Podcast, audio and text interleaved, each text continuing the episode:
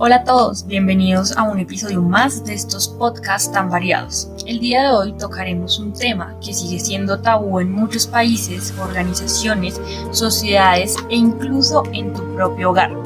Así es, sexualidad, sexo y género será el tema a tratar el día de hoy y uno bastante largo. Así que no siendo más, empecemos.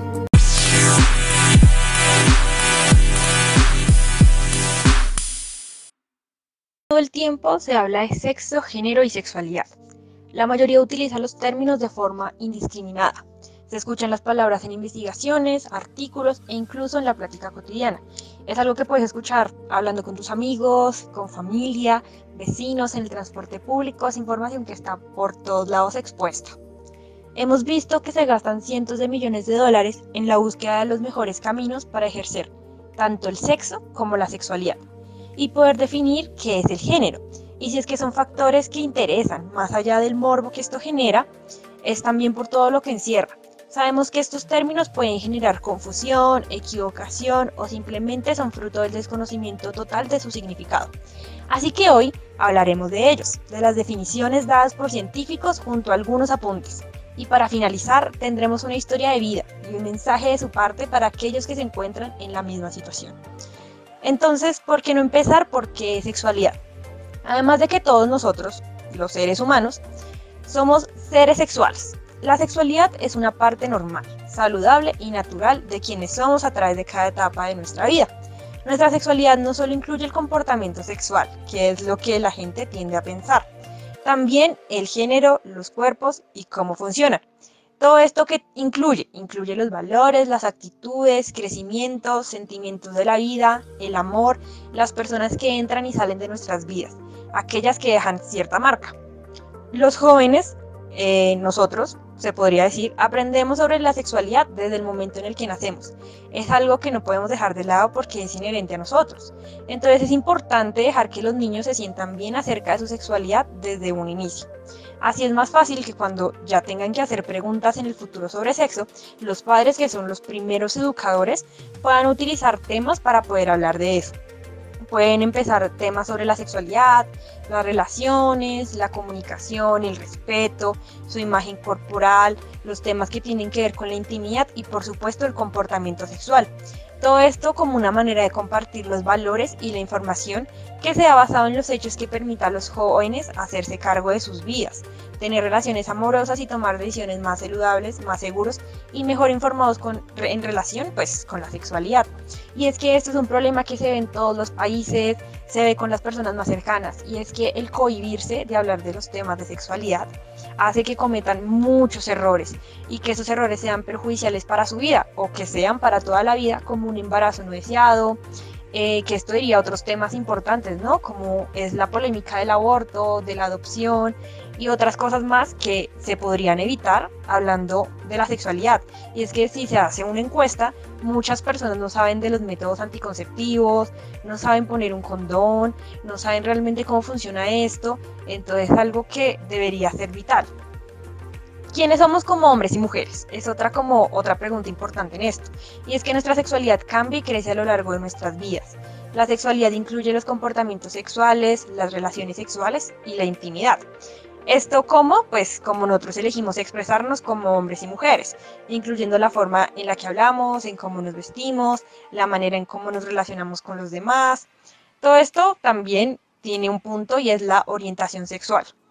Y aquí eh, también hay un énfasis importante y es la heterosexualidad, la homosexualidad, bisexualidad, entre otros, porque son muchísimos y de los cuales también se genera mucha polémica. Aquí también entran los valores, las creencias y actitudes, como se relacionan con ser varón, ser hembra, ser mujer, ser hombre, masculino, femenino, que son términos que últimamente se han escuchado mucho más y que muchas veces se usan de la manera inadecuada. Entonces lo que hacen es restar valor a estas palabras que realmente están definiendo algo.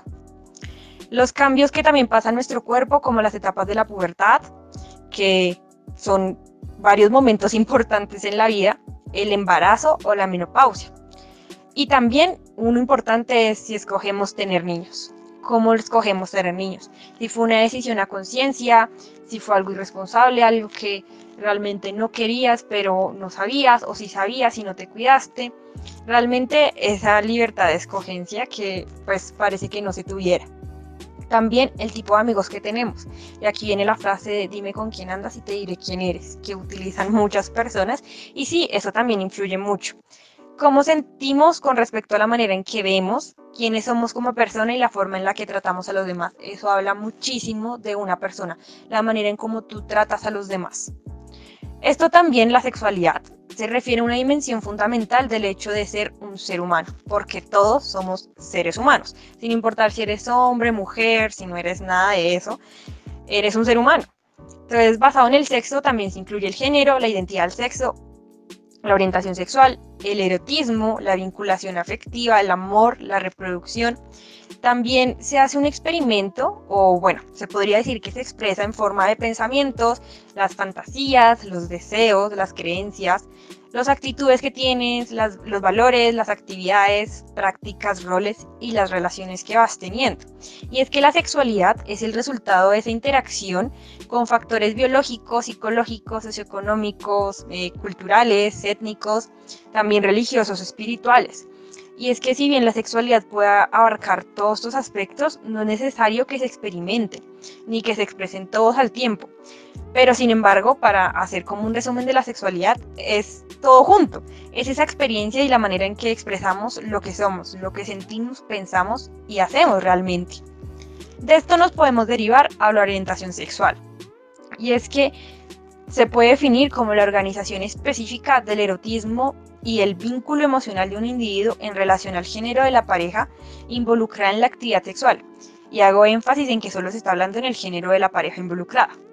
La orientación sexual puede manifestarse en forma de comportamientos, en los pensamientos, fantasías o deseos sexuales. Y esto es una combinación de todos esos elementos juntos. Entonces, también podemos decir que es biológico. O sea, también está inherente con nosotros. Es algo con lo que tú naces y que nadie te puede hacer cambiar solo tú mismo. Y es muy importante que tengas esto en cuenta. Solo tú puedes hacer cambiar eso. Nadie te puede obligar y nadie te puede decir que está correcto y que no está correcto. Todas las orientaciones son válidas, ninguna debe considerarse más normal o corriente que otra. Nadie puede decirte esto es normal, esto es anormal, porque todo es normal, todo viene con nosotros. Y es que básicamente consiste en lo que te gusta, te atrae, te excita. Y esto no se puede controlar. Tú simplemente naces con eso y explicas si te gusta, si no te gusta y fin. Como en la identidad de género, aquí también existen diferentes tipos de sexualidad. Entonces, en este momento no voy a definir los más conocidos, como es la heterosexualidad, la homosexualidad o bisexualidad, porque eso es lo que se habla siempre.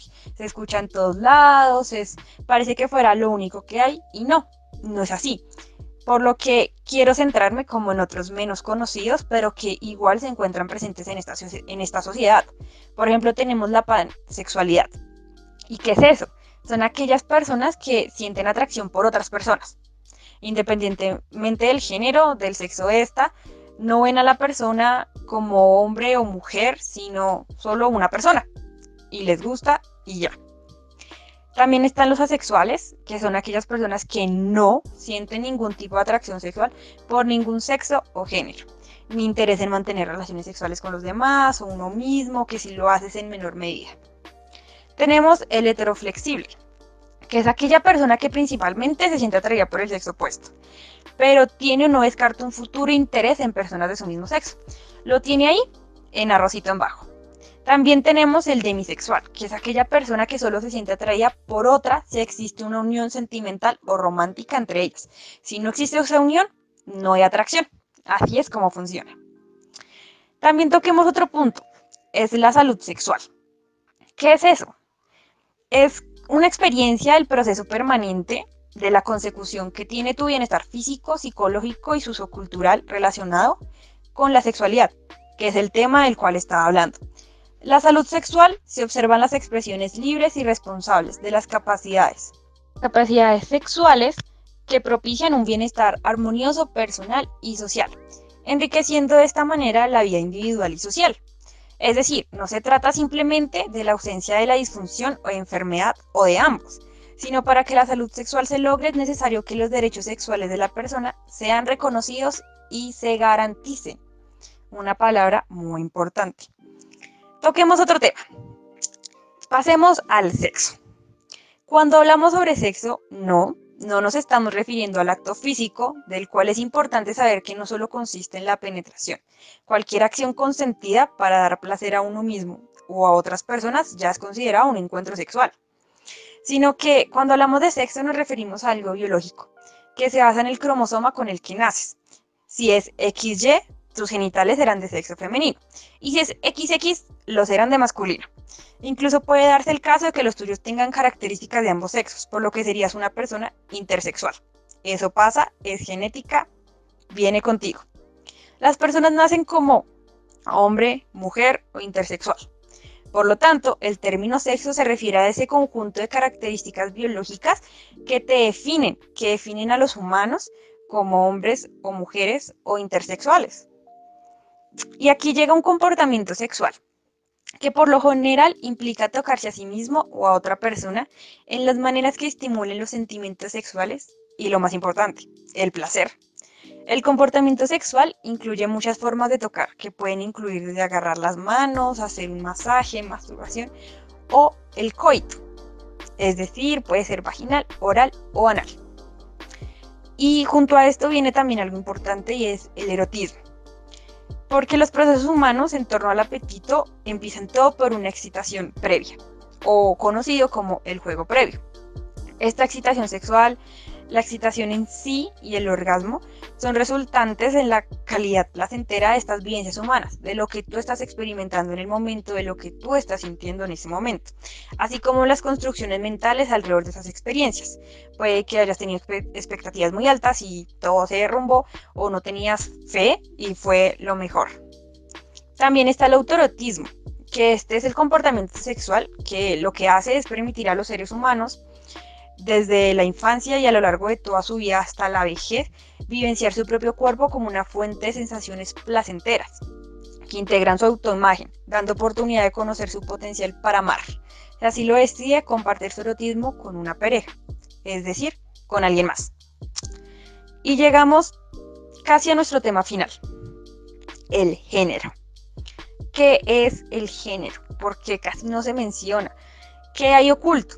Entonces, el género es esa serie de construcciones mentales respecto a la pertenencia o no del individuo a las categorías dimórficas de los seres humanos, es decir, masculino y femenino, así como las características del individuo que lo ubican en algún punto de rango de diferencias.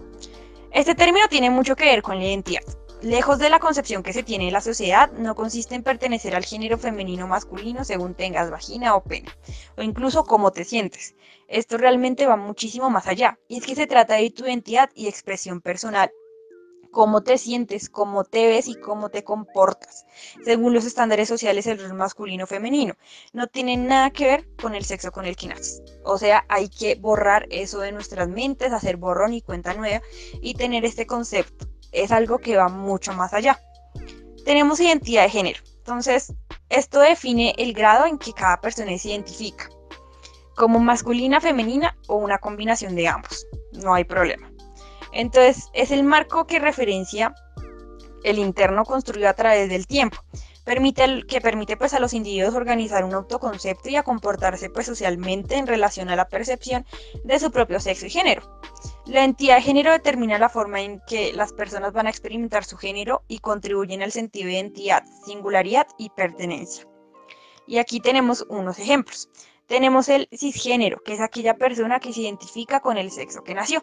Entonces naciste con los genitales de una mujer, naciste mujer, pues te consideras mujer, te identificas como una mujer. Tenemos el transgénero, que es aquella persona que no se identifica con el sexo que nació.